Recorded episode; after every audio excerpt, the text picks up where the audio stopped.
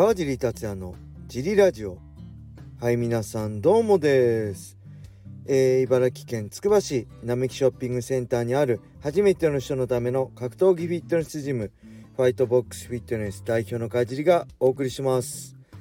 はいそんなわけで今日もよろしくお願いします。えーとね昨日は水曜日でしたね、えー火曜日の夜ジムは結構早くあのー掃除とか終わったんでちょっと時間があったんでついついね帰ってねお風呂入ってご飯食べて寝る前にねえードラクエ10やっちゃったんですよねドラクエ10オフライン。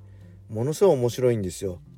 ほんと難易度も低くてレベルも簡単に上がるんで初めての人でもね十分楽しめると思うんですけどついついねやってね、まあ、12時までには寝ようと思うねいつも思ってるんで布団入ろうと思ってるんですけど10時12時ぐらいまでやっちゃったんですよね。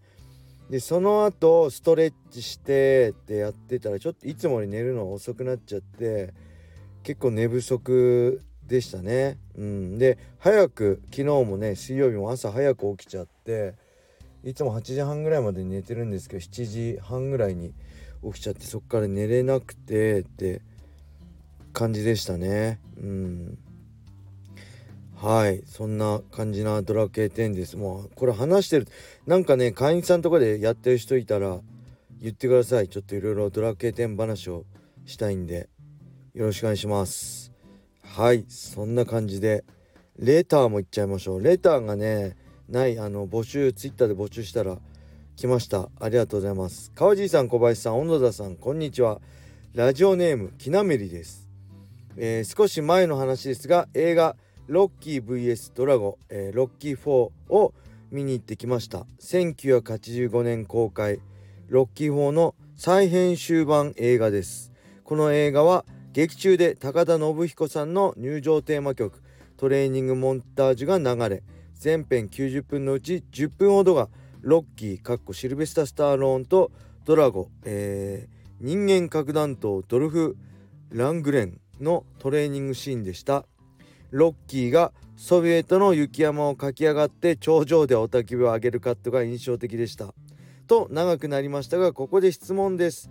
このスタローン主演のロッキーシリーズ他にもフィラデルフィア美術館の階段を駆け上がって雄たけびを上げる等とにかく試合前の高まりを表現するのにどこか駆け上がって雄たけびを上げるシーンが定番となっていますが試合前に龍ヶ崎の辰の子山を駆け上がっておられる川地さんはこういった描写にシンパシーを感じたり実際に雄たけびを上げてお上げたりはしたのでしょうか。ご意見をお聞かせください。それではよろしくお願いします。はいありがとうございます。会員さんですね。ロッキーボーは見ましたロシアのやつですよね。確か。見たけどそんな再編集版があるんですね。はいそしてあ高田さんのトレーニングモンタージュこれめちゃくちゃかっこいいんでね。ヒクソン戦の入場はもうめちゃくちゃかっこいいんでこの曲大好きですね。でそうロッキーといえばねあのあれですよね。フィラデルフィア美術館。美術館なんですねあれ。フィラデルフィアの階段駆け上がって何でしたっけ？エイドリアンって叫ぶんでしたっけ？女性の名前。じゃない。なんかあーって叫ぶんでしたっけ？エイドリアンはあのリングの中でか。ちょっと忘れちゃいましたけど叫ぶんで雄たけびあげるんですよね。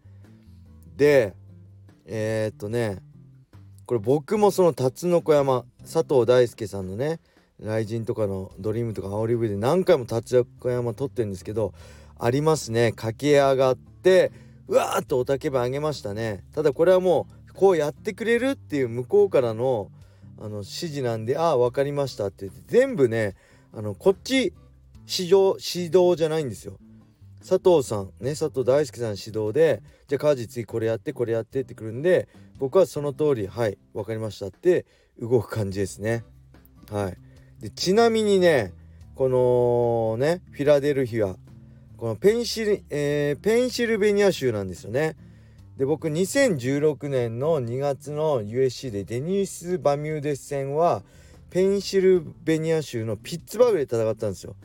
でフィラデルフィアと同じじゃんと思ってもしかしたらねあのあのロッキーのあのシーンの場所行けるかなと思って調べたんですけど当時ねめちゃくちゃ遠いんですよね。で今改めて調べたんですけど同じペンシルベニア州でもピッツバーグとねフィラデルフィアって約ね480キロ離れてるそうです。車で8時間以上かかるみたいで。いやアメリカって広いですね。同じ州ですよ。同じ県みたいなもんじゃないですか。日本とちょっと規模が違いますね。はい。そんな感じの思い出があります。えー、それではもう一つ。村上水軍さんですね。この前もレターツイッターでもありがとうございます。川尻さんこんにちは。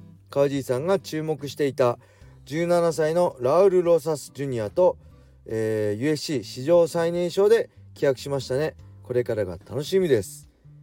はいありがとうございます。これレター来てたんであえてねあの前半でフリートークで言わなかったんですけどそう水曜日の毎週水曜日にね行われてるダナ・ホワイトコンテンターシリーズって言ってダナ・ホワイトだったり、えー、そのマッチメーカーの目の前で戦ってでその場で契約を決める決められるんですね。君は契約する君はねとかって言われるんですよ。で勝っても別に絶対契約できるわけじゃなくて勝ってもいわゆるまあ周さんが言うにはキラーね殺しの部分がないと契約されないと。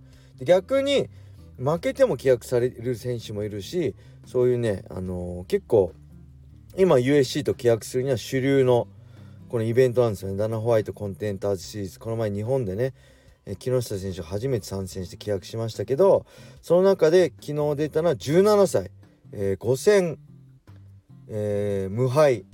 でオールフィニッシュの子ですよね。が戦って判定だったんですけど勝って契約をしました。17歳ですよ。ちょっと考えられないです。自分の17歳は、まあ、高校2年生だから、えー、高校生活して、えー、授業はそこそこに毎日部活やって、えー、彼女もいてあ意外と充実した生活してたな。楽しい生活してました。青春してましたねあの頃。ただその頃ね17歳でまだ17歳でプロデビューでもすごいことじゃないですか。けど世界最高峰の舞台に17歳でね契約するってめちゃくちゃすごいですよね。最年少史上最年少らしいです。でこれねあのー、まあねチャンピオンになるって本人も言ってましたけど史上最年少でねチャンピオン狙うって言ってましたけどこれ結構難しいんですよね。あのー、早熟な場合もあるしあのー、最初名前これで売れて人気者になってね花があってすごいみんなの期待を受けたけど意外と結果が伴わないってあるんですよね。あのー、まあ僕が覚えてるのは、まあ、セイジ・ノースカット選手、えー、これもね確か19歳ぐらいで USC と契約したんですよ。でめちゃくちゃ期待の新人で期待されてて、えー、まあデビュー戦勝ったのかな確か。けどねえ、ー、とトップどころまではたどり着けなかったんですよね確か。トップそのランキング上位とかに行く前に結構負けたりして、えー、結局花咲かずに USC をリリースしてもらったのかなんかで今 ONE とね、えー、シンガポール青木が所属している団体 ONE と契約してますねで ONE で1回戦ったんですけど確かその試合も1ラウンド30秒ぐらいで思いっくそ思いっくそってことは悪いですね。ごめんなさい。思いっきり KO されてましたね。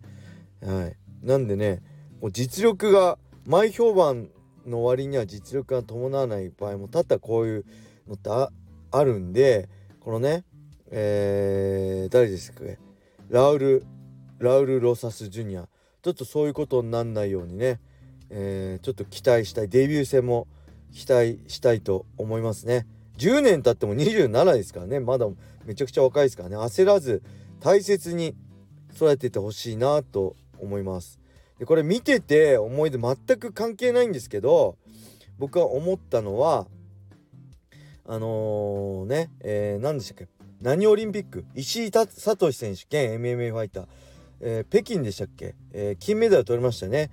その後、えー、柔道引退して MMA ファイターになるって言ったじゃないですか。で結局戦国ドリーム、えー、戦国と契約して吉田秀彦さんと大晦日デビュー戦に戦ったんでしたっけ？ちょっと間違ってたらすいません。けどその時ね USC もその契約に名乗り上げてたんですよね。でこれ見て思ったのが思ったっていうかこのすごい大切に育ててほしいなってラウル・ロサス・ジュニア17歳ね思ったんですけどもしあの時石井聡選手が、えー、USC と契約してた世界戦をちょっと見てみたいなってふと思いました。あの時もし石井選手が日本選ばないでいきなり世界最高の USC と契約してたら USC は伊藤あのあ伊藤じゃないや。あの石井選手をどう育ってたのかなってちょっと思ってます。はい。そんな感じなんですね今日は。でレターもこれでつきました皆さん。レターも。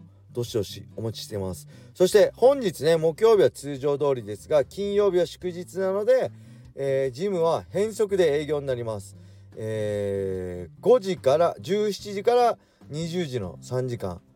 フリーマットですね。フリーマットスペース、えー、これはクラスではなくてトレーナーが指導するとかねミット持つではなくて自由に自主練っていう感じでフィジカルやったり、えー、スパーリングやったりライトスパーリングね。えー、サンドバッグやったり、えー、会員さん同士でミット持ち合ったり自由に練習してくださいっていうあのー、フリーマットです。で小林さんがいてくれてます。なんでよろしくお願いします。はいそれでは今日はこれで終わりにしたいと思います。皆様良い一日を。またね